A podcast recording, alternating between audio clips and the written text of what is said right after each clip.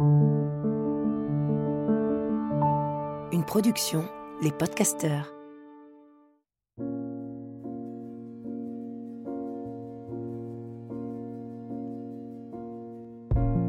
Bienvenue dans Pleine Présence, le podcast qui donne envie d'habiter pleinement l'instant présent.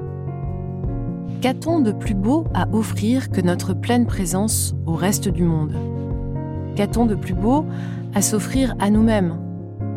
Juste quelques instants, être pleinement ici et maintenant, à l'écoute des éléments qui nous entourent, à l'écoute de notre souffle, à l'écoute du soi, à l'écoute de l'autre.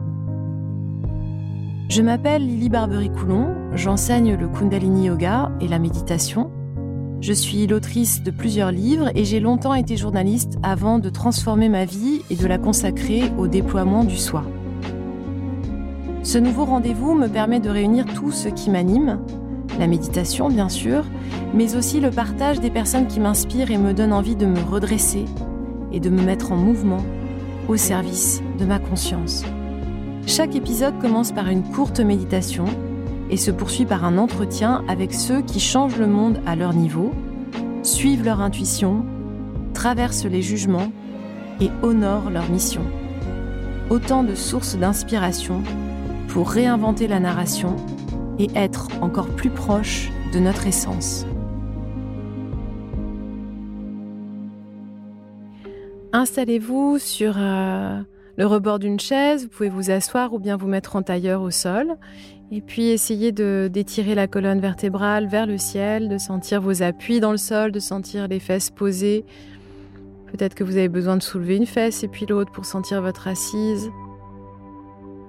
Et juste prenez le temps de vous installer dans votre souffle sans effort.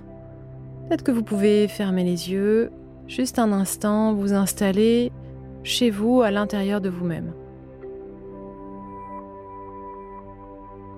Comment est-ce que vous vous sentez à cet instant? Comment vous ressentez votre corps? Est-ce qu'il y a des zones de tension ou au contraire des zones qui vous surprennent par leur souplesse, leur harmonie? Et à mesure que vous scannez votre corps du bout des pieds, en passant par les chevilles, les mollets, les genoux, les cuisses, le bassin, le ventre, le dos, les trapèzes, la poitrine, la cage thoracique, les épaules, la nuque, le visage, jusqu'au sommet du crâne. Peut-être que vous pouvez commencer à vraiment étirer ce dos, à relâcher les épaules, à relâcher tout ce qui vient de se dérouler pour vous installer dans l'instant présent. Vous inspirez, vous expirez par le nez uniquement, les yeux fermés, la concentration au point entre les sourcils. Un peu comme si vous cherchiez à regarder au centre de votre crâne. J'inspire et je sais que j'inspire, j'expire et je sais que j'expire. Ne cherchez pas à bien respirer, juste euh, laissez le souffle entrer par vos narines Peut-être que vous pouvez remarquer toutes les modifications dans votre corps au moment où le souffle s'engouffre à l'intérieur. Le diaphragme qui descend, qui presse sur les organes de digestion, qui fait sortir le ventre et puis à l'expiration, les organes de digestion qui reprennent leur place habituelle, le diaphragme qui remonte, les côtes flottantes qui se referment comme un accordéon, et à la fin de l'expiration, surtout, ne relâchez pas les épaules, ne relâchez pas le dos vers l'avant. Essayez de maintenir cette action de tension, d'érection du dos vers le ciel. Puis je vais vous demander de compter mentalement jusqu'à 8 sur l'inspiration par le nez. Je vais compter, mais bientôt, vous n'aurez plus besoin de mon décompte puisque vous pourrez compter mentalement à votre rythme. Donc vous inspirez sans à-coup sur 1, 2, 3, 4, 5, 6, 7, 8 et vous retenez le souffle sur 1, 2, 3, 4, 5, 6, 7, 8. Expirez sur 8. 1, 2, 3, 4, 5, 6, 7, 8. Retenez le souffle à poumon vide sur 8. 2, 3, 4, 5, 6, 7, 8. Et encore une fois, vous inspirez sur 8. Vous retenez le souffle sur 8. Les poumons pleins. Vous expirez sur 8 ans à votre rythme. Et puis vous retenez le souffle sur 8 ans à nouveau. Et vous pouvez continuer ce cycle et peut-être observer ce moment à l'inspiration comme s'il s'agissait du printemps, de cette inspiration de toutes les plantes qui s'élèvent vers le ciel, de tout ce qui bourgeonne et qui sort de terre, de la rétention à poumon plein sur huit ans, comme s'il s'agissait de l'été, du temps des récoltes, des fruits, des légumes de toutes les couleurs. Et puis à l'expiration, observez si vous laissez bien tomber vos feuilles comme les arbres à l'automne, de tout ce que vous pouvez relâcher, rendre à la terre, et puis à nouveau en rétention à poumon vide d'accepter l'hiver, le temps de pause, le temps de rien, de vide, nécessaire pour que le printemps renaisse à nouveau. Et puis inspirez par les deux narines, retenez le souffle et expirez, relâchez.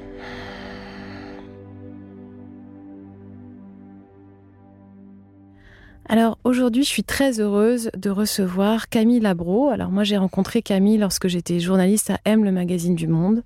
Je connaissais déjà ses articles parce que euh, je lisais euh, déjà tous ses papiers. Et puis, euh, on a eu la chance de, collaborer ensemble et j'étais fascinée par son engagement. Parce que Camille, elle se contentait pas de raconter une époque ou de s'amuser comme moi des tendances elle avait, euh, elle était habitée par une mission qui était celle de transmettre du sens. Euh, et je me souviens très bien des discussions qu'on avait euh, déjà à ce moment-là. C'était, elle avait vraiment besoin de creuser, d'aller au bout des choses, de de comprendre en fait qui était derrière ce que l'on allait mettre dans notre assiette et qu'est-ce que ça servait comme propos. Euh, elle a écrit un livre euh, dont j'ai parlé sur mon blog lilybarbery.com il y a quelques années qui s'appelle Fourche et Fourchette, qui est publié aux éditions Tana. Euh, et puis plus récemment, elle est autrice de d'autres d'autres livres, mais plus récemment, elle a fondé une association qui s'appelle l'école comestible, qui est inspirée par une version américaine qui s'appelle Edible Schoolyard que Alice Waters, la chef californienne, a fondée et euh, mais elle va nous le raconter de toute façon. Euh, et c'est une association qui est absolument géniale, qui a but non lucratif et dont l'objectif euh, est de, permettre aux enfants, aux écoliers en France d'être éduqués au goût, à l'alimentation, puisque c'est une mission que l'éducation nationale ne conduit plus aujourd'hui. Salut Camille. Salut Lily. Euh, alors Camille, euh, si euh, les auditeurs de ce podcast ne te connaissent pas, je voudrais que tu nous racontes qu'est-ce qui t'a conduit à parler de et à écrire sur la gastronomie? Bah, c'est c'est une passion de tout temps. j'ai toujours bien mangé. J'ai cette chance de toujours bien manger dans ma vie, d'avoir une maman cordon bleu qui nous passait beaucoup de temps à nous faire des délicieuses choses à manger, qui m'emmenaient au marché. donc ça a toujours été en moi. Mais je, me suis orientée plutôt au démarrage sur l'écriture, une carrière de journaliste, parce que je me suis dit comment je peux gagner ma vie en écrivant, pas en étant journaliste? j'ai aussi fait de la beauté, de la mode au démarrage de ma carrière. j'ai vécu à New York, etc. Mais bon, je faisais déjà de temps en temps des articles sur sur des restaurants, sur des, portraits de chefs, mais c'était parmi d'autres choses. quand je suis rentrée en France, j'ai eu un, moment de hiatus un peu où je, me suis un peu cherchée. J'étais un peu déstabilisée par ce retour, un peu déprimée même. C'était assez dur et je me suis même, j'ai failli arrêter le journalisme quoi. Et puis quelqu'un avec qui j'avais travaillé par le passé, une, une, super rédactrice en chef, qui montait un magazine, m'a proposé en fait d'en être et m'a dit bon mais il faut que sur quoi tu voudrais écrire? Je te, je te file une page mais bon et là j'ai réfléchi je me suis dit bon bah si je me remets au journaliste au journalisme sur quoi est-ce que je peux et veux écrire sans jamais me lasser? Ben, c'était forcément l'alimentation la nourriture euh, je pensais pas vraiment en termes de gastronomie et j'ai jamais vraiment pensé en termes de gastronomie. Et je ne suis pas critique gastronomique, je n'ai jamais fait de critique en tant oui, que telle. c'est vrai. Euh, je me considère plus comme journaliste culinaire et, et plutôt même, j'irais, enfin c'est moche, mais une journaliste euh, de l'alimentation, on va dire. À cette époque, ceci, ceci étant, euh, j'ai fait beaucoup de, de, de, de, de récits de tendances culinaires, de, de rencontres avec des chefs, de, de petits, euh, petites brèves sur des, des restaurants qui s'ouvraient, euh, des comptoirs, euh, des tapas, etc. Et je me suis bien amusée. Et puis, j'ai évolué, ça c'était c'était voilà, il y a une quinzaine d'années. Et quand j'ai commencé à bosser au, M, ben, les tout premiers numéros de la version euh, M, le magazine du Monde, euh, ça a continué un peu sur cette lancée, mais un peu différemment parce que là, on était dans un magazine euh, généraliste et, et assez rapidement, on m'a fait confiance pour un peu décider de ce que je voulais faire. ce qui était une chance et qu'il est toujours. J'ai toujours cette chance. notamment, on me faisait très confiance sur l'angle que je décidais d'adopter sur, sur mes articles. Et ben, à vrai dire, voilà, c'est venu tout seul. C'est-à-dire qu'il y a un moment où j'admire énormément le travail des critiques gastronomiques qui, qui, qui, qui racontent ce qu'il y a dans l'assiette. Mais je me dis, moi, je sais pas faire ça. Je sais pas raconter ce qu'il y a dans l'assiette sans aller chercher, comme tu l'as dit, ce qu'il y a derrière et notamment qui il y a derrière. Et là, je parle pas des cuisiniers. Je parle des producteurs, des agriculteurs, des éleveurs qui font tous ces produits. Et dont personne ne parlait en fait. Et dont personne avant ne parlait que tu commences à prendre ces sujets. En fait, euh, l'assiette s'arrêtait à l'assiette au restaurant. Ouais. Mais personne se questionnait. Enfin, personne. Je suis sûre qu'il y avait des gens qui se posaient des questions, mais en tout cas, ce discours-là, on le trouvait pas dans la presse écrite. C'est vrai. Et, et, les chefs, évidemment ils pensaient, puisqu'ils vont se fournir chez des, chez des, chez des fournisseurs. Il y a bien, il y a bien quelqu'un qui, qui, fait le, qui fait le lien et qui, et qui fait cette, ces aliments, qui fabrique ces aliments. Mais, mais euh, c'était pas du tout la problématique euh, du moment. On était dans une tendance, il fallait que ce soit euh, chic, euh, élégant. On parlait plus de l'ambiance du restaurant. On parlait plus de, de, de voilà, de, de, de différentes tendance vers le, le brûlé, euh, le oui les textures, oui, les, textures les parfums, les, etc. Les, les, influences euh, du monde, etc. Enfin, il y avait toutes sortes de, de, de prismes, mais le prisme d'où vient le produit, d'où vient ce qu'on mange, était euh, ben, considéré un petit peu euh, secondaire, on va dire. Oui, il n'y avait pas du tout cette conscience, mais même pour le consommateur, en mm. fait. Je me souviens très bien de... Parce que de temps en temps, j'écrivais des papiers euh, pour le journal euh, mm. sur la partie gastro, et je me souviens d'un papier où euh, j'avais repéré que dans le quartier où je vivais, il y avait plein de pâtisseries qui venaient d'ouvrir dans tous les sens. Je t'avais dit, ah bah tiens, je vais faire un papier sur toutes ces pâtisseries de luxe. Et tout de suite, tu m'avais dit, ouais, mais ce qui serait vraiment bien que tu interroges, en fait, euh, que tu questionnes, c'est euh, est-ce que le luxe euh, véritable, c'est de proposer des tartes aux framboises en plein hiver? Mmh. Est-ce que dans ces pâtisseries qui se développent et qui pullulent, on, on nous présente du luxe, mais est-ce que vraiment il s'agit de luxe? Et moi, je me souviens qu'à l'époque, je me suis dit, ouais, on s'en fout, non mmh. J'avais pas du tout encore conscience, bon, c'était il y a dix ans, mais j'avais pas du tout encore conscience de la nécessité absolue en fait de questionner le produit euh, qu'on était en train de consommer et pourquoi en fait euh, qu'est-ce que j'achetais si j'achetais un, une tartelette hyper jolie en fait pour 12 euros. Moi à l'époque euh, ce qui m'amusait c'est que c'était beau que c'était joli que c'était instagrammable. Il y avait c'était des critères en fait qui me semblaient importants et puis que c'était un petit luxe abordable donc euh, euh, j'avais pas les moyens d'aller dans une boutique de luxe m'acheter un sac très cher, mais j'avais les moyens de Mhm. m'acheter une pâtisserie. Et je me souviens que tu m'avais un peu coupé la chic, mais pas du tout euh, de manière humiliante. hein, mais tu m'avais dit, mais quand même, euh, il y, a un- il y a un souci quand même dans ces pâtisseries, Ouais. sur le produit. Et donc, euh, du coup, euh, je m'étais aussi beaucoup intéressée dans les articles que tu proposais, parce que je lisais tes spéciales gastronomie. Et à chaque fois, c'était des angles des questions que je m'étais jamais posées, en fait. Alors que j'adore manger, je suis super gourmande, et je m'étais pas posé les questions de ces circuits-là. Mais l'un n'empêche pas l'autre. hein. Bien Hmm. au contraire. Euh, moi, je suis très, très gourmande. J'adore manger.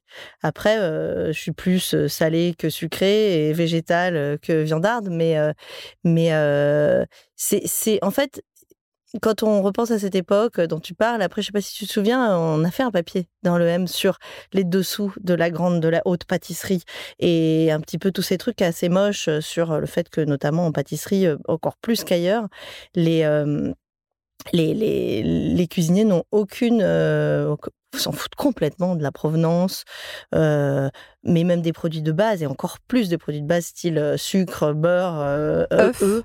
Ouais. C'est une catastrophe. Et ça l'est toujours. Hein. Côté pâtisserie, ça reste vraiment. on les compte sur les doigts d'une main, les, les pâtissiers et pâtissières qui, qui font attention à ça. Parce qu'on est toujours dans cette histoire du produit de luxe euh, qui est plus euh, voilà euh, flashy et bling bling bling que, que, que vraiment bon. Parce que dans la pâtisserie, pour que les gens comprennent, euh, il y a une notion de chimie euh, où on va pas obtenir le même résultat visuel si on n'utilise pas justement ce sucre blanc euh, ultra raffiné. On... Il y a aussi, euh, par exemple, dans certains beurres plus qui, qui, ont- qui contiennent plus d'eau, bah, du coup, en fait, il y a des beurres non bio qui vont être beaucoup plus pratiques pour obtenir des résultats, des feuilletages qu'on n'arrive pas Ouais. à... Donc, si on veut le même visuel, ça risque d'être compliqué. Donc, ça veut dire d'accepter d'éduquer non seulement notre goût, mais aussi notre regard, en Mhm. fait. C'est que ce qu'on considère être beau aujourd'hui est parfois euh, un sacrilège pour notre corps, quoi. C'est ça. Tu as dit le mot éduquer, Lily. Euh, mais avant, qu'on parle même d'éducation, euh, je pense qu'aujourd'hui, beaucoup de cuisiniers, euh, d'artisans, de, des métiers de bouche et de pâtissiers aussi, de boulangers, etc., ont pris conscience qu'ils ont une responsabilité. Et je tiens énormément à ce terme, parce qu'on a tous une responsabilité. Et, en fait, on- euh, les politiques, par exemple, ont tendance à reporter toujours la responsabilité sur quelqu'un d'autre, une entité non palpable. euh, Voilà, c'est pas, c'est jamais de la leur faute. Donc c'est jamais leur responsabilité de changer les choses. Et en fait, je pense que tout commence là. C'est-à-dire que quand un cuisinier se dit mais moi ma responsabilité c'est de non seulement bah, de faire des trucs bons euh, dans l'assiette, de pas empoisonner les gens, moi c'est le minimum quand même, euh, mais aussi de d'aller chercher des produits euh, dignement euh, cultivés avec un respect pour euh, la, la terre, l'individu qui l'a fait, de payer dignement ces personnes, de les mettre en avant aussi. Et ça aujourd'hui c'est chose entendue, c'est-à-dire qu'il y a énormément de chefs, la plupart font ça, mettent en avant leurs producteurs, en parlent, mettent en avant les produits. Mais c'est vraiment leur responsabilité, c'est-à-dire qu'il y a aujourd'hui des producteurs les métiers de la terre, c'est ce qu'il y a plus dur et de moins rémunérateur. Il y a des producteurs qui s'en sortent grâce à la lumière qu'on leur apporte à travers la gastronomie. Donc c'est fondamental, c'est c'est la responsabilité des chefs. Et je pense qu'aujourd'hui, il y a aussi une responsabilité d'éduquer, comme tu disais, parce que si un pâtissier avait euh, le courage, alors un pâtissier de base, avait le courage de dire vous savez, je, je, non madame, je ne peux pas vous donner une tarte aux framboises. Nous sommes au mois de février et, et ben les framboises euh, que je vais vous mettre sur votre tarte, je suis désolée que ce soit la Saint-Valentin ou autre, mais elles vont venir euh, de on ne sait où, d'une serre chauffée, c'est de la mauvaise qualité, c'est pesticidé, c'est cher, ça a un bilan carbone pas possible. Donc non, madame, mais il faut que la personne, euh, que ce soit Ou le pâtissier ou- monsieur. ou non monsieur, euh, absolument, euh, que la personne qui est derrière le comptoir euh, ait cette prise de conscience aussi et, et, et se sente responsable de transmettre cette information. Parce que il y, a certains clients qui savent, il y en a d'autres qui savent pas. Et donc il faut, euh, c'est- l'offre et la demande. C'est-à-dire que si Coluche disait euh, et dire que si on n'achetait pas, ça se vendrait pas. Bon, mais c'est- l'inverse aussi, c'est-à-dire que si euh, quelqu'un d'un métier de, de l'alimentation au sens très large, épicier, comme chef, comme euh, boulanger, tient ce discours et explique et prend le temps d'expliquer à sa clientèle pourquoi il fait ça, pourquoi cette tarte rustique, ben, euh, elle manque de couleur, pourquoi ce jambon il est gris alors qu'il est parfaitement frais parce qu'il est, il est non nitrité et que les nitrites c'est vraiment une catastrophe pour la santé, pour l'environnement et ainsi de suite. Mais ça prend du temps, ces trucs-là. Puis ça prend de l'information, puis il faut, il faut être soi-même euh, informé de tout ça, il faut avoir envie de transmettre. Qui a été la, la, première personne qui t'a euh, éveillé à ça? Parce que moi, euh, je me souviens très bien du choc que j'ai eu la première fois que je suis allée euh, passer du temps avec Olivier Rollinger. Mmh. Euh, et que déjà, donc c'était il y a quelques années maintenant, mais je me souviens très bien de, à table, en fait, il y avait des documents où on pouvait lire, en fait, qui étaient les producteurs. On pouvait prendre sa voiture pour aller les visiter dans le coin, mmh. puisque voilà. Et quand je lui avais posé la question, je lui avais dit, mais qu'est-ce qui vous a donné cette idée? Il m'a dit, mais en fait, pendant très longtemps, j'en avais envie, mais j'osais pas le faire parce que dans le milieu de la gastronomie, euh, c'était un peu chasse gardée. C'est-à-dire que si on avait un super producteur, on le disait pas. On le disait pas. Mm. On le gardait pour nous. Et, il me dit, il y a, quelqu'un, il y a une femme un jour qui m'a questionné en fait euh, euh, pendant une conférence qu'il a un peu fait bouger. Il s'est dit en fait, mon rôle aujourd'hui, ma mission au-delà de la cuisine, c'est vraiment de parler de ces gens en fait, mm. d'être le relais en fait, de parler de ceux qui nous nourrissent véritablement, puisque sans eux en fait, je peux pas faire à manger. pour toi, quels, sont, quels ont été les déclics en fait de ces prises de conscience? Euh, Eh ben, c'est, je dirais pas que c'est un chef. Et bien sûr, j'adore Olivier Rollinger et j'ai, il m'a appris énormément de choses aussi. Euh, mais je pense que au démarrage, alors je me souviens, ton histoire m'en rappelle une histoire qui m'a un peu mis la puce à l'oreille. C'était euh, à l'époque, j'allais pas mal au restaurant et je, je tombais régulièrement, une, époque il y a une douzaine d'années, on va dire, euh, sur des incroyables agrumes. Et je disais, mais c'est quoi ces agrumes? On connaissait pas encore tout ça, les calamansi, euh, les, des, des thés comme quadrons incroyables, euh, des, des yuzu frais, enfin bref. Je disais, mais c'est quoi d'où ça vient? Et à chaque fois, la réponse tombait pareil. C'était, je demandais au chef et tout, et on me disait, ah ça c'est des, des producteurs, mais c'est secret. Faut pas en parler. bah évidemment, moi, curieuse comme je suis, bon, bonne journaliste, je dis mais qui sont ces producteurs mystérieux? J'ai gratté, j'ai gratté. Finalement, je sais plus si c'est euh, William Ledeuil ou Pascal Barbeau euh, de l'Astrance qui m'ont lâché le morceau et qui m'ont parlé des Bachesses et euh, qui sont un couple légendaire de, du monde des agrumes. Et bah aussitôt dit, aussitôt fait, je suis allée les voir.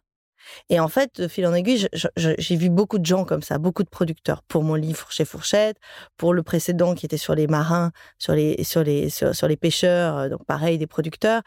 Et, et hum, oui, parce qu'en fait, une fois qu'on commence à tirer le fil, ah bah, là, ils ont ils ont plein de copains et ils ont envie de te dire ah mais il faut que tu ailles voir ce producteur d'olives, il faut que tu ailles voir, etc. Donc euh, et du coup, un réseau. C'est eux en fait. C'est vraiment ces rencontres là plein de rencontres comme ça. C'est pas une, c'est pas, tu vois, il y a cette histoire des bâchaises, mais mais euh, j'ai aussi rencontré euh, des, agriculteurs qui m'ont complètement renversé.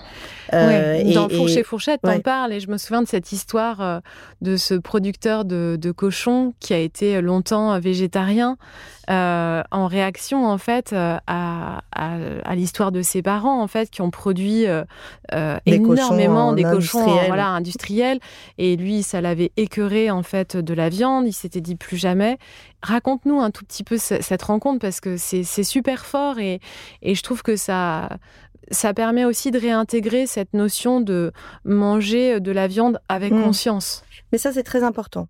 Euh, j'essaye, moi, de ne pas du tout avoir un discours radical à aucun niveau, mais d'un discours réfléchi. C'est la moindre des choses. Euh, et en fait, toutes, ces gens que j'ai rencontrés sont des gens, enfin, déjà qui ont un savoir inouï. les, agriculteurs, euh, qui, qui, essayent de faire bien les choses, c'est-à-dire que qui vont cultiver la terre eux-mêmes, etc., ont un savoir incroyable, une science presque, enfin, et puis un bon sens qui va avec la science, qui est, qui est phénoménal. Et donc ces rencontres m'ont appris que tout, tout doit être modéré. Et on peut pas vivre dans un monde vegan, c'est pas possible. Quoi qu'en disent les, les, les, les on ne, peut, on ne peut pas, ça va pas sauver la terre de manger 100% vegan.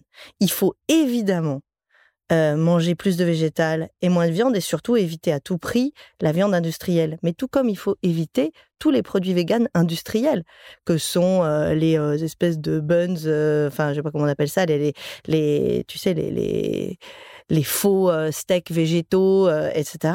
Dans lesquels tu peux mettre aussi les boissons végétales euh, qui, sont, qui sont ultra sucrées, hyper grasses. Qui et sont ça, c'est très mauvais à la fois pour le corps, mais aussi pour, pour l'environnement, parce que ces, ces steaks végétaux ultra transformés ou de préparation ultra transformés pour les véganes sont, sont très néfastes en bilan carbone aussi. Donc en fait, il faut, pour revenir à cet agriculteur, euh, qui, euh, qui est dans, dans le Cotentin, euh, c'est quelqu'un qui avait de cette génération qui sont revenus à la terre envers et contre tout, puisque c'est des enfants d'agriculteurs conventionnels qui ont été absolument dégoûtés par, par ça.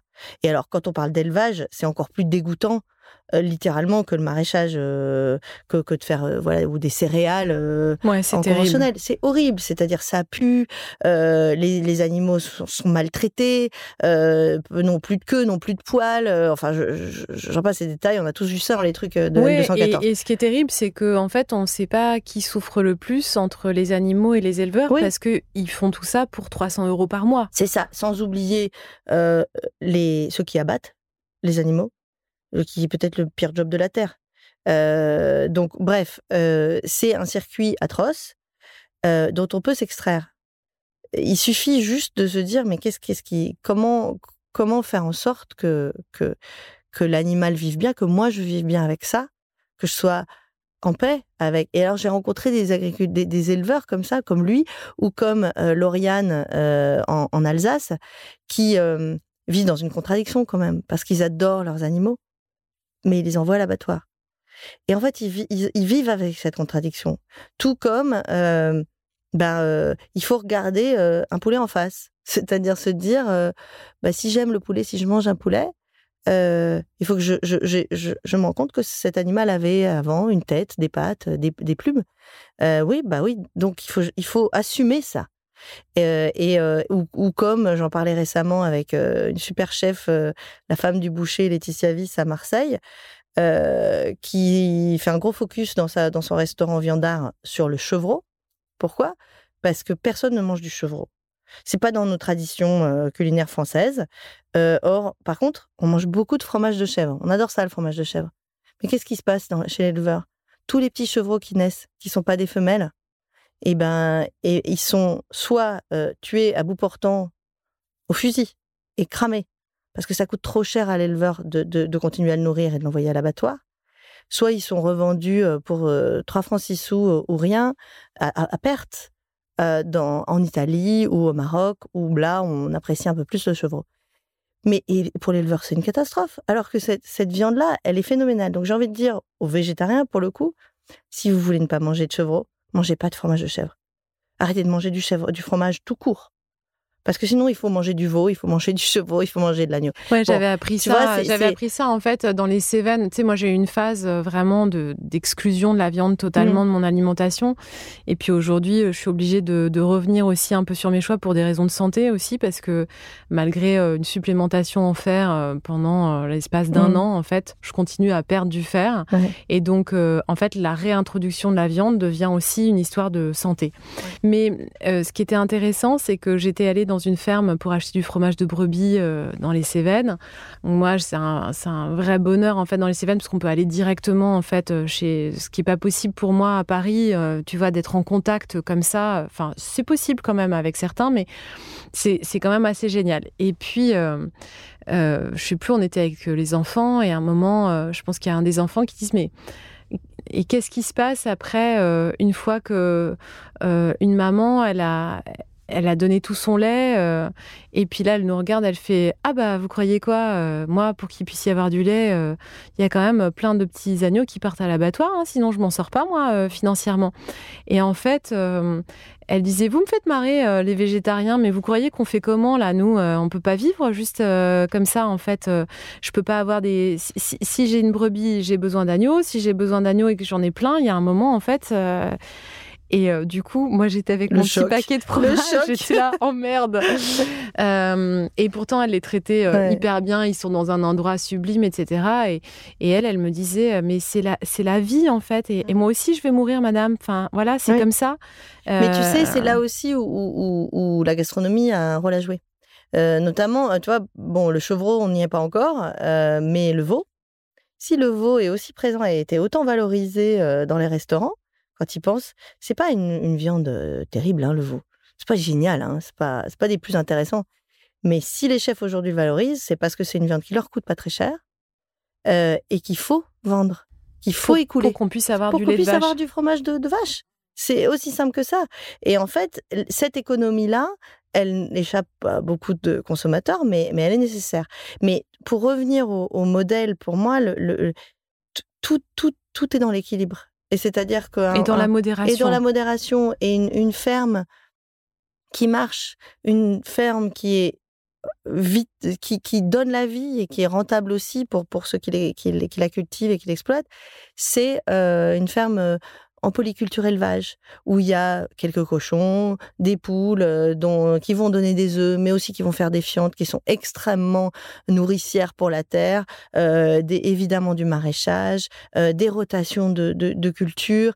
et c'est pour ça que je reviens sur l'histoire, c'est très compliqué. Hein c'est très compliqué à faire. Euh, il y en a, euh, le Bec et Loin, ils ont la ferme du Bec et Loin en Normandie, sont, sont des, pros de, cette théorisation-là. Ils ont écrit des bouquins euh, énormes sur la permaculture. Vous pouvez lire Charles Hervé Gruyé aux éditions Actes Sud. Ouais, et puis aussi, il y en a une autre, ça va me revenir parce que je les adore. Mais je, vais, je, vais le reciter, je le mettrai en dessous dans les, dans les commentaires sous le podcast. Mais ils sont, eux, c'est des, des, des têtes de ça. Et en fait, tous les agriculteurs que tu rencontres qui essayent de faire quelque chose de viable, de tout simplement de viable, et pour eux, et pour la terre, et pour, et pour ceux qu'ils nourrissent, il y a cet équilibre à avoir. Et c'est un équilibre qui inclut toujours le végétal, et l'animal, euh, l'environnement, le climat, le terroir. Enfin, c'est, c'est, c'est, il faut tout prendre en compte. La famille, euh, la famille qui, qui, qui, qui, est là à s'occuper de, de cette ferme. C'est pas, euh, c'est pas juste ah ben tiens, je vais faire du blé ou tiens, je vais, je vais faire pousser des, des carottes. C'est, ça se passe pas comme ça. Et, et en fait, c'est un métier extrêmement compliqué, extrêmement noble c'est les plus nobles. Moi, je dis toujours, enfin, pour moi, c'est les, les, métiers pour lesquels j'ai le plus de respect, c'est les métiers de, de, ceux qui nous nourrissent, le corps et la tête, donc, et ceux qui soignent aussi. Euh, mais donc, c'est les agriculteurs et les enseignants. Euh, pour moi, c'est voilà, c'est ça qui c'est ces jobs-là qui devraient être payés le plus cher. Bah, c'est la transition est toute trouvée parce que je voudrais justement que tu nous parles de euh, cette association que tu as fondée qui s'appelle École comestible. Est-ce mmh. que tu peux nous raconter ce projet? Alors, comme tu disais, euh, la première inspiration de l'école comestible, c'est Alice Waters, qui est une chef en Californie, qui est ma marraine aussi, euh, parce que je suis née là-bas et que c'est une, grande amie de longue date de mes parents, euh, et qui a fondé quelque chose d'un peu équivalent il y a 25 ans dans une école. Donc, tu peux, tu peux rappeler le nom de son restaurant? Oui, c'est chez Panis, à Berkeley, en Californie. Donc, c'est un restaurant qui vient d'avoir 50 ans quand même. Ouais, et qui est toujours ouvert et qui est toujours merveilleux. Euh, et qui est notamment euh, l'un des premiers, euh, des pionniers du mouvement Farm to Table, donc vraiment de la fourche à la, fourchette, de la terre à l'assiette. Et, et, Alice est une militante de, de, de toujours, des petits producteurs bio qui font ce qu'elle appelle, ce qu'on appelle aux États-Unis une agriculture régénératrice. C'est très important, c'est-à-dire qui régénère la terre. Euh, et donc qui aide à, régénérer la terre, mais aussi à nourrir les hommes. Euh, et euh, donc, elle a créé ce, restaurant il y a 50 ans, et il y a 25 ans, elle a co-fondé en fait l'Edible Schoolyard Project, qui est dans, dans un collège et qui a un grand jardin potager, avec annexé d'une cuisine, d'un laboratoire de cuisine magnifique, et où en fait les enfants viennent faire leurs cours. Donc parfois autour d'une recette, parfois autour d'une cueillette, mais où finalement tout l'acte nourricier est intégré en fait dans la, matière qu'ils apprennent. Donc ça peut être des maths, ça peut être des langues, ça peut être de l'histoire géo, etc. Donc on est parti de là Parce qu'elle a quand même réussi à, avec cette idée, il y a 5000 lieux, je crois, dans le monde. Alors, 5000 lieux qu'elle a inspiré, en Qu'elle a inspiré, en fait, à faire ça. Voilà, qui se sont mis, qui se sont pointés sur une grande carte, une grande map, monde qui est sur le site de Lady Schoolyard. Mais en vrai, elle a monté que un lieu, elle. Mais ça a tellement inspiré et elle est tellement inspirante qu'effectivement, il y a énormément de, lieux qui sont euh, créés sur tu, cette tu viens de l'introduire et de parler d'elle, euh, et c'est vrai qu'elle est militante, mais euh, c'est aussi, alors moi je la connais pas très bien, je l'ai rencontrée qu'une mmh. seule fois grâce à toi au moment du lancement de son livre en français que tu as traduit pour elle. L'art de la cuisine simple. Exactement. elle est extrêmement accessible et très drôle. Il y a beaucoup d'humour en fait euh, dans sa manière euh, de parler de du bien manger. Euh, du c'est pas du tout compliqué justement. C'est pas compliqué et c'est beaucoup dans le plaisir. C'est-à-dire que elle, elle, elle d'abord elle est humble. C'est quelqu'un qui n'a jamais par exemple voulu faire un autre restaurant. Aujourd'hui, voilà, il y a une espèce de surenchère. Il faut avoir un restaurant à Tokyo, un restaurant, je sais pas où, un restaurant à la campagne, un restaurant à la ville. Bon, elle s'en fout complètement. Elle, elle a créé ce restaurant euh, dans les années 70 euh, pour, euh, pour, pour que ses copains, et à la base, hein, que ses copains puissent se retrouver pour discuter politique. voilà, à l'époque où c'était un peu chaud, c'était juste après mai 68, tu vois. Bon, ça c'est l'idée de départ. Et, ça l'intéresse pas de, de, de, de, se, de se démultiplier pour faire des profits, etc. Elle s'en fout complètement. En fait, elle a vraiment, c'est vraiment une, femme à mission et sa mission, c'est euh, voilà, de, réapprendre aux gens à, mieux se nourrir, à reconnecter à la nourriture dans un pays où c'est quand même catastrophique. Hein. C'est, le pire du pire. Hein. C'est l'empire de la malbouffe. Donc elle se bat euh, contre, contre Goliath. Et, euh, et, oui, mais, mais aussi ce qu'elle prône, elle, c'est, le plaisir de manger et le goût, le bon goût des choses, que ce soit. C'est, la fameuse révolution délicieuse, parce que je sais que tu, tu, tu adores Olivier Rollinger, son titre, il l'a emprunté euh, ouvertement C'est le titre de son dernier livre. Il le dit d'ailleurs. Hein. Il le dit, bien sûr, il le dit dans son intro. Il m'a même appelé pour me demander si je pouvais le demander. Si, si il pense, je pensais qu'Alice serait d'accord pour, euh, pour qu'il emprunte ce titre. Elle était ravie.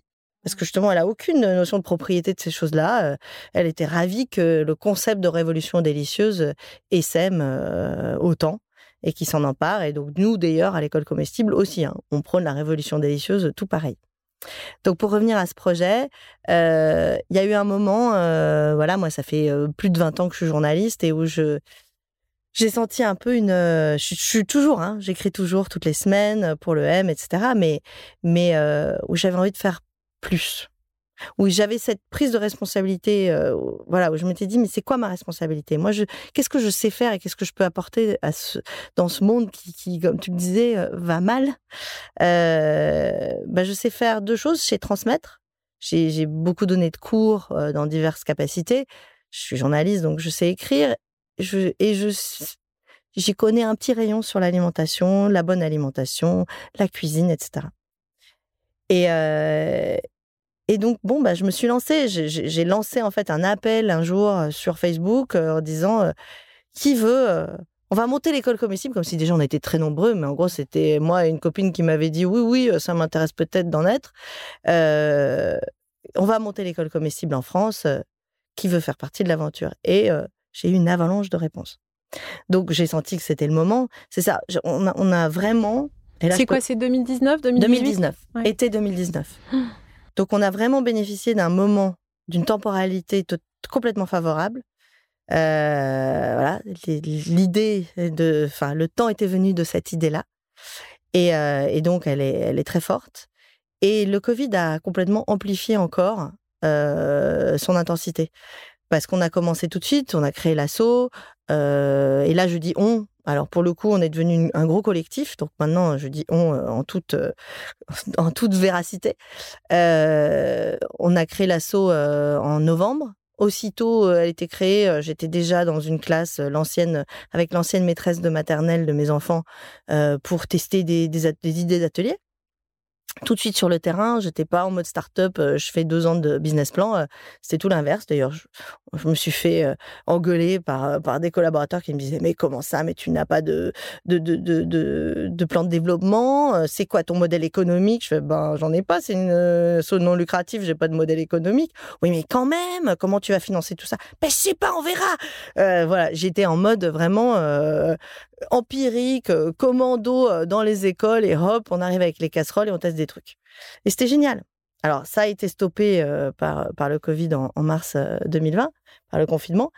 Euh, mais finalement, c'était parfait. Parce que le mouvement était lancé.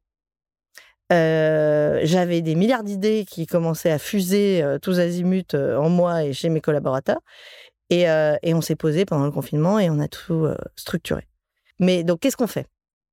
Euh, l'idée, c'est vraiment, euh, ça émane effectivement de cette, de cette constatation qu'il euh, faut réapprendre aux gens à manger, à bien manger. Et, on apprend ça aux enfants parce que bah, l'idée, c'est de commencer quelque part. Et, et, et, je pense que c'est très important de commencer dès le plus jeune âge. Alors, on ne fait pas ça avec des, des enfants en crèche. Hein, c'est l'idée, c'est de commencer quand les enfants sont à même de s'emparer d'outils de cuisine, et de couteaux. On a un gros débat couteau dans l'assaut, mais c'est très important pour moi que les enfants apprennent à se servir d'un couteau. Euh, et moi, je vois ma fille qui a 8 ans, euh, la plus petite, euh, qui, est, qui est hyper, qui a une dextérité avec le couteau de malade. Je suis hyper fière parce que je sais qu'elle se fera jamais mal. c'est comme ça, c'est en apprenant à se servir des bons outils qu'on que se fait plus mal. Et, et donc, on, on, fait des ateliers dans les, dans les écoles, dans les classes, avec les profs. C'est vraiment on, a, on a testé le périscolaire et le périscolaire est bien sûr un complément important. Mais c'est moins puissant. Mais c'est moins puissant parce qu'il y a beaucoup moins la possibilité d'y mettre quelque chose de pédagogique. Du, c'est plus du temps apprenant. Il y a non seulement pas l'enseignant pour dire, pour, pour mettre cette, cette, voilà, cette ambiance. Genre, on est, on est dans un temps où là, on est là pour apprendre les enfants. Donc ça, on va l'apprendre. On va apprendre euh, c'est quoi le goût d'une betterave euh, quand elle est quand elle est bonne, comment on fait. Mais ça va jusqu'à aussi euh, apprendre aux enfants à qu'est-ce qu'on fait avec une graine, comment est-ce qu'on crée un semis? c'est ça. Et, et, de voir en fait sur, j'imagine, un temps plus long, ce que ça va donner dans le potager qui peut être créé. C'est-à-dire qu'il y a tous les éléments en fait de l'alimentation. De la terre à l'assiette. Exactement. Absolument. Parce que ça, c'est un constat que j'avais déjà eu du temps de, enfin, durant, durant mes, mon travail journalistique.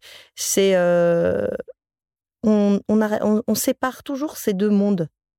Le monde de l'agriculture, d'où vient tout ce qu'on mange, littéralement, enfin, autant quand on mange pas du feed, quoi, euh, et, euh, et, et, et, ce qu'on ce qu'on a dans l'assiette.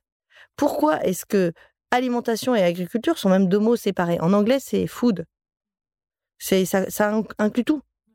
Euh, et, et, en fait, aujourd'hui, on a un ministère qui, euh, Dieu merci, a réuni les deux, alimentation et agriculture. Mais très longtemps, on n'avait même pas de ministère euh, lié à l'alimentation. C'était juste le ministère de l'agriculture.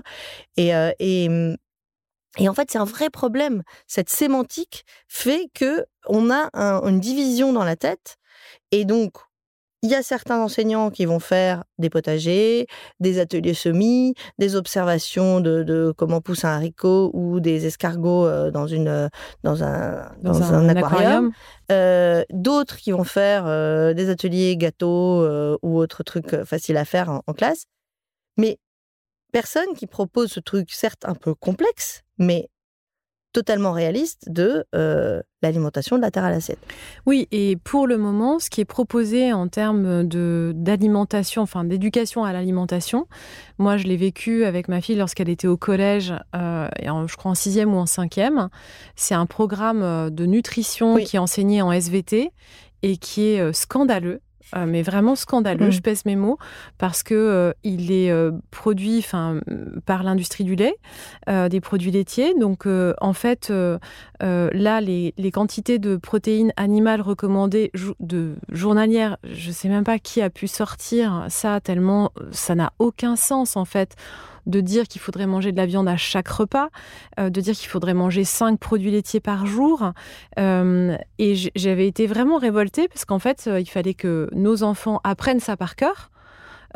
et qu'il le recrache dans un contrôle. Je garde le sourire, Lily, mais ça, j'ai le, j'ai la, la colère qui monte en entendant ces récits parce que c'est tout ce dont, ce contre quoi on se bat.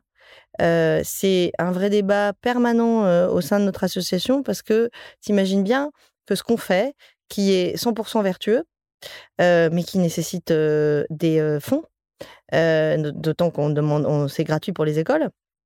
Bah, les premiers à vouloir nous donner des sous, devine qui c'est C'est tous ces industriels-là. évidemment qu'ils ont tout intérêt. Là, ce que tu racontes, ça veut dire que l'industrie du lait est rentrée en fait dans les écoles, fait un espèce de, de, de, de, tu vois, de, greenwashing, enfin, du corporate power auprès des jeunes esprits euh, des, des, adultes, des jeunes, des jeunes euh, qui ne sont pas encore adultes et qui ont encore un esprit extrêmement malléable et qui vont rentrer dans la vie active et dans la vie d'adulte en pensant que tout ça c'est normal. Moi j'avais été tellement révoltée que j'avais contacté euh, le professeur de SVT que je trouvais fort sympathique mmh. et j'avais envoyé un message en disant mais je, je comprends pas. Et il m'avait effectivement répondu moi non plus mais ça fait partie du programme. Et en fait, là, il y a une espèce de, de, non-sens en fait euh, de chacun renvoie la responsabilité en fait Toujours à l'autre. Cette, histoire de euh, responsabilité. Et, et c'est vrai que quand j'ai vu, euh, ben, tu, tu, as présenté récemment lors d'un dîner pour pouvoir lever des fonds des vidéos qui ont montré en fait le, résultat de votre travail avec ben les parce que c'est vraiment tout ça ça conduit à produire énormément de joie. Ben oui. C'est juste magique de voir ce que ça fait pour les enfants et qui vont pas tous tomber amoureux des brocolis, c'est pas le sujet. Hein. C'est vraiment de d'explorer en fait les saveurs, d'explorer ce que ça fait de voir euh, ce qu'ils ce qu'ils avaient jamais vu avant. Enfin pour des petits urbains en fait qui connaissent absolument pas la terre, de découvrir en fait ce que c'est qu'un légume qui pousse, de euh, faire vraiment sentir euh, des saveurs auxquelles ils n'ont pas accès habituellement. Et puis, et puis de reconnecter vraiment avec du vivant. Tu vois et, et, en fait, c'est là où nous, on, trouve des brèches parce que ça, c'est dans le programme. Le monde du vivant, euh, etc., dans les écoles élémentaires, c'est au programme. Donc en fait, nous, on a, toute une équipe euh, en lien direct avec des enseignants qui cherchent comment reconnecter point par point tout ce qu'on fait avec les programmes euh, qui sont déjà en cours pour que tout ce qu'on fait soit complètement justifié et, et que les profs aient envie de, de, s'emparer de ce prisme-là, en fait, pour faire leur, leur, leur classe. Aujourd'hui, ça coûte combien de créer un programme pour une école? Tu sais le chiffrer? J'ai les chiffres, mais c'est très variable. Parce qu'en fait, nous, à l'école comestible Île-de-France, parce qu'on est en train de créer d'autres branches à Marseille, bientôt à Nantes, peut-être bientôt un petit truc à Lille, peut-être à Lyon. Enfin, ça, ça SM, ça SM doucement mais sûrement. ici en Île-de-France, on a des écoles pilotes où on a décidé vraiment de payer tout toutes les lignes, tu vois, du budget. C'est-à-dire, on achète du matériel, on achète les denrées en payant bien les producteurs qui nous fournissent. C'est extrêmement important pour moi. On rémunère les personnes qui sont référentes du programme. On a recours à des bénévoles pour aider cette personne à encadrer les ateliers, mais l'animateur principal, responsable du programme et en lien avec les équipes PEDA est rémunéré en, freelance. donc ça, ça, ça coûte cher en fait, c'est inabordable pour les écoles. Le, la tarification, on va dire, exhaustive, c'est de l'ordre de entre 200 et 250 euros l'atelier pour une classe. Sauf que, c'est ce que j'expliquais hier lors d'une visio pour des porteurs de projets sur le territoire qui ont envie de faire le truc tout seul. Je leur dis, mais ça, c'est le prix élevé, c'est quand vous avez les moyens et vous décidez d'en faire un projet rémunérateur pour tout le monde. Mais si vous voulez tester le truc comme moi je l'ai fait au début, ça coûte rien. Ça coûte peut-être 10 euros, on va dire, pour acheter des bons couteaux, parce qu'il ne faut pas utiliser des couteaux ébréchés. Et, et on va ajouter 5 ou 6 euros, peut-être 10, mettons, pour des denrées. Donc, tu arrives en classe avec un budget de 20 euros, tu fais ton atelier. 10 fois moins. Tu vois. Mais ça, ça veut dire que tout le monde est bénévole, euh, tu payes pas le repas des bénévoles qui restent là la journée, tu payes pas les déplacements, euh, tu rembourses pas les déplacements de ton équipe, etc. Mais c'est pas grave, c'est-à-dire que c'est un démarrage. Donc, euh, Donc comment est-ce que nous, on peut soutenir l'association pour les gens qui ont écouté ce podcast, qui ont envie, en fait, de faire leur part? Bah, il y a, y a plein de manières, c'est-à-dire que plus nous, on a de fonds, plus on peut faire d'école. Notamment, il y a une vraie pression là en ce moment de la mairie de Paris sur nos épaules pour essayer de faire des programmes dans le plus d'écoles parisiennes possible. Mais ils sont rigolos parce qu'ils nous disent euh, allez-y, allez-y, on vous accompagne, mais ils ont très peu d'argent. Ils nous proposent très peu d'argent. Donc, euh, la, première manière de nous aider, évidemment, c'est d'aller sur notre site et de et de d'adhérer. Euh, donc ça, c'est plutôt un soutien moral et puis pour suivre un peu les, les, les, les, actualités de l'assaut et ou de faire une donation euh, qui, euh, qui est déductible d'impôts, puisqu'on est une asso euh, à but non lucratif et d'intérêt général. donc ça, c'est le premier, c'est le premier truc et c'est génial. Et tout, il n'y a pas de petits dons. voilà, ça peut être, ça peut être pas grand chose, mais c'est déjà formidable. Et puis une autre manière d'aider, c'est il y a plein de manières d'aider. Il y a aussi sur notre site une possibilité de s'inscrire via un formulaire pour être bénévole. On a toujours besoin de bénévoles. Alors, il y a des périodes plus ou moins chargées. Là, par exemple, en ce moment, si vous devenez bénévole maintenant, je pourrais pas vous proposer grand-chose parce qu'on se met en pause pendant trois semaines de vacances et il n'y a pas d'atelier dans les écoles. Donc, mais à partir de mi-septembre, on va reprendre les activités dans les écoles et de plus belle. Donc, on va avoir besoin de bénévoles, de bénévoles récurrents qui apprennent un peu les contenus, etc., pour s'emparer du sujet et voir commencer à animer eux-mêmes des ateliers en cours de route. On est en train de faire une formation qui sera disponible probablement en janvier, euh, pour que ben, tous ceux qui veulent puissent euh, se former à comment faire des ateliers, comment monter un projet euh, d'école comestible et, comment voilà encadrer les enfants dans une classe. Et, donc, devenir bénévole, c'est une autre manière d'aider. Et puis faire ce que vous pouvez à, votre niveau. C'est-à-dire que si vous êtes parent d'élèves, par exemple, je recommande grandement aux parents, sans pour autant s'offisquer, râler, etc., de, de, de, si c'est parents élus, euh, notamment au sein de l'école, d'aller dans les commissions de cantine. C'est toujours passionnant. Euh, et contre toute attente, on peut changer un peu les choses. Si on met son point sur la table en sachant un peu ce qu'on a à dire, par exemple en disant, moi un jour je suis allée dans une commission de cantine et j'ai dit, euh, pourquoi vous mettez toujours du colin d'Alaska en poisson là? C'est sans intérêt, ça coûte cher, ça, vient de, n'importe où, c'est du poisson, euh, c'est du, poisson euh, sans, goût et sans intérêt. Euh, pourquoi, pourquoi Alors, et la nutritionniste que j'avais en face, qui quand même gère toutes les cantines du 11e, me dit bah, bah, vous proposez quoi? Je lui dis bah, je sais pas, des sardines, du maquereau? Ouh là là, là qu'est-ce que j'avais pas dit C'était bah oui mais c'est compliqué. Puis les enfants ils aiment pas. Je dis mais vous avez essayé? Faites déjà une entrée avec, je sais pas, faites proposer un, un tartare de, de, sardines, un, voilà, un petit, un petit, un petit truc pour, pour l'entrée sur des toasts avec des herbes. Et eh ben, figurez-vous qu'elle a mis ça au, au, au, menu et que deux mois plus tard, c'était dans les cantines et les enfants adoraient. Donc on peut changer. C'est-à-dire qu'il ne faut pas croire que parce que derrière, il y a Sodexo ou des grands de l'industrie alimentaire ou, ou des même, voilà, des, des, des, des, politiques qui, qui, sont, qui ont une telle force d'inertie que c'est, on n'en peut plus. en fait, on peut. Mais bon, moi, je suis assez euh, spéciale dans le genre. Comme je suis journaliste aussi, je, je, fais chier tout le monde tout le temps. et, euh, et je lâche pas le morceau, quoi, jusqu'à. Euh, voilà.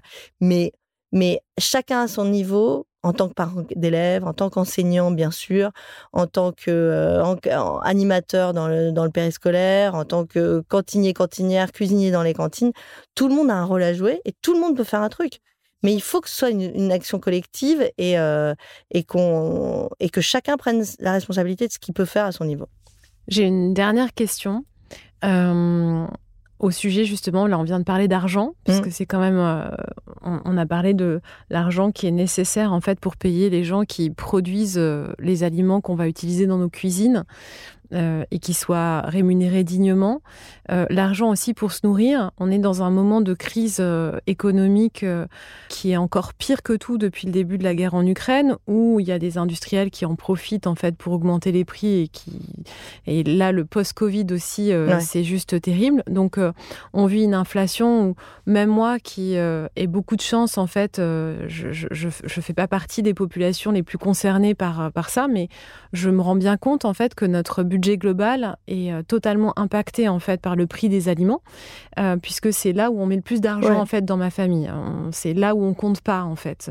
J'ai jamais compté depuis quelques années. Je ne compte pas lorsque je mets, j'investis en fait, je vais chez Terroir d'avenir ou d'autres. Je, je, ne compte pas. Et là d'un seul coup, je vois en fait à quel point tout a augmenté chez mon fromager, etc. Ouais, c'est vrai.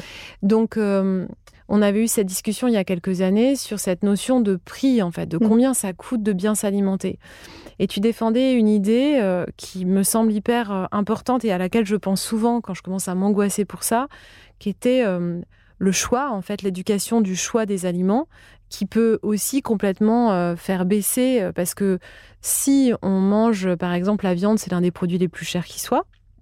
En plus, si on achète une viande de qualité, elle sera encore plus chère. Euh, mais euh, si on, ritualise ça comme quelque chose d'un peu sacré et d'exceptionnel et de vraiment d'en profiter pleinement, toi tu disais euh, à cette époque quand on en avait discuté, euh, non, je, crois vraiment que si on mange euh, ce qui est là pour la saison, si on connaît les primeurs, les agriculteurs, qu'on va sur les marchés, on finit par connaître en fait des, circuits pour pouvoir s'alimenter correctement sans dépenser trop d'argent. Ben oui, je continue à être complètement convaincu par cette idée, mais bien, mais il y a plusieurs choses. C'est que d'abord, euh, il y, a une décision politique qui doit être faite. C'est pas seulement du fait du choix des familles, de, de, mieux se nourrir, de mieux se fournir euh, en produits, etc. C'est qu'aujourd'hui, on est dans une, détresse de, l'agriculture. Pourquoi? Parce que l'argent public, européen ou euh, national, hein, va aux pires agriculteurs.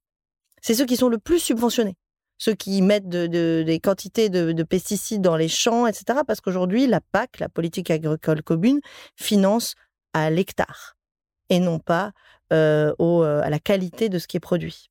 Donc déjà, ça c'est un drame. Aujourd'hui, tout l'argent qui est versé à ce type d'agriculture devrait être euh, euh, versé à l'inverse totalement différemment. Voilà, vers les agriculteurs qui se convertissent au bio, qui font déjà du bio, qui font de la du, maraîchage diversifié, qui qui contribuent à améliorer la diversité alimentaire et la diversité euh, de, de, de, la nature.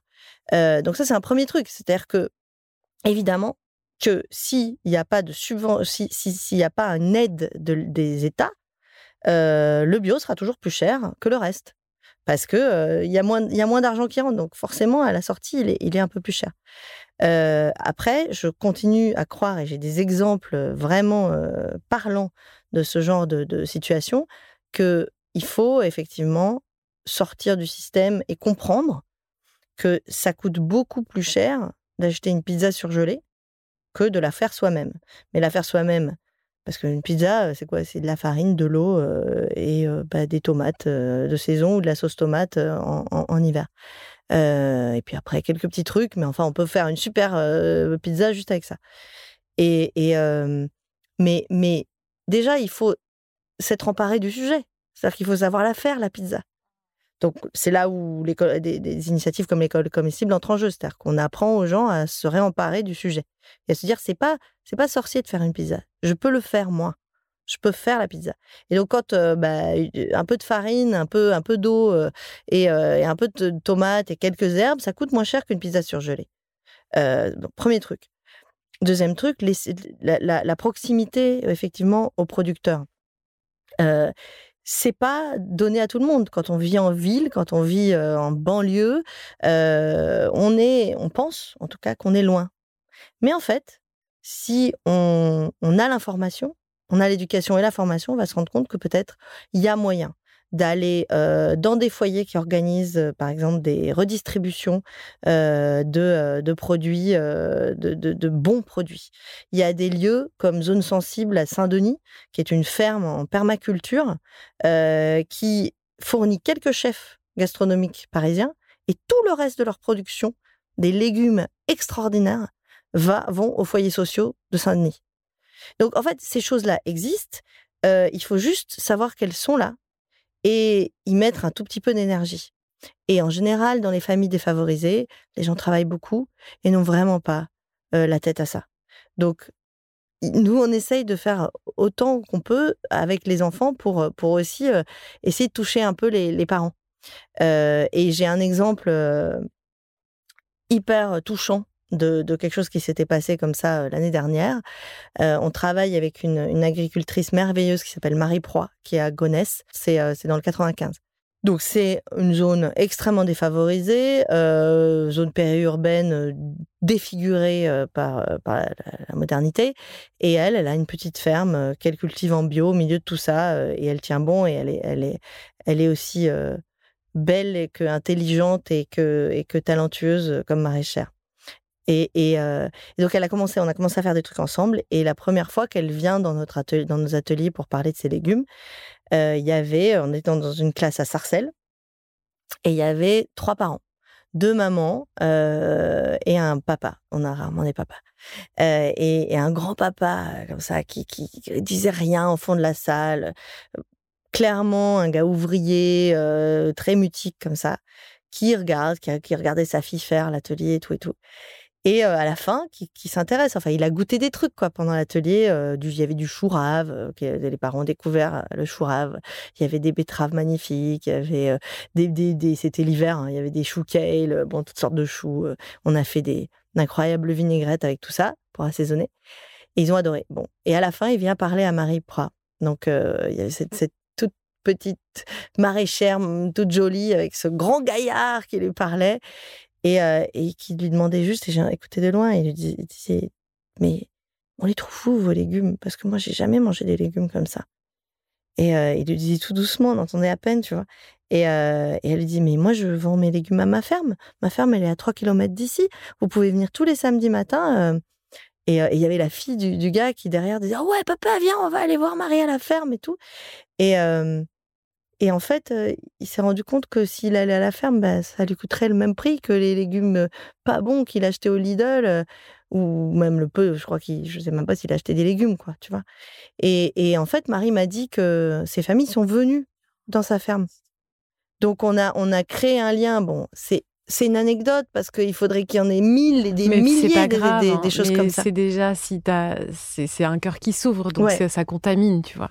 C'est vrai. Ouais, c'est magique. Bah merci Camille, merci infiniment parce que c'est inspirant et surtout euh, moi j'ai besoin de partager ces, ces projets-là parce que ça nous redresse, ça nous donne envie d'avancer plutôt que d'être dans un immobilisme, euh, d'être terrorisé en fait et de ne plus pouvoir euh, faire des choses. Donc merci. Il faut avancer.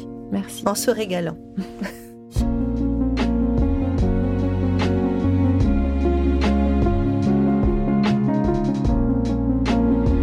J'espère que cet épisode vous a plu, qu'il vous a inspiré. Et vous? Comment allez-vous être pleinement présent à vous-même aujourd'hui?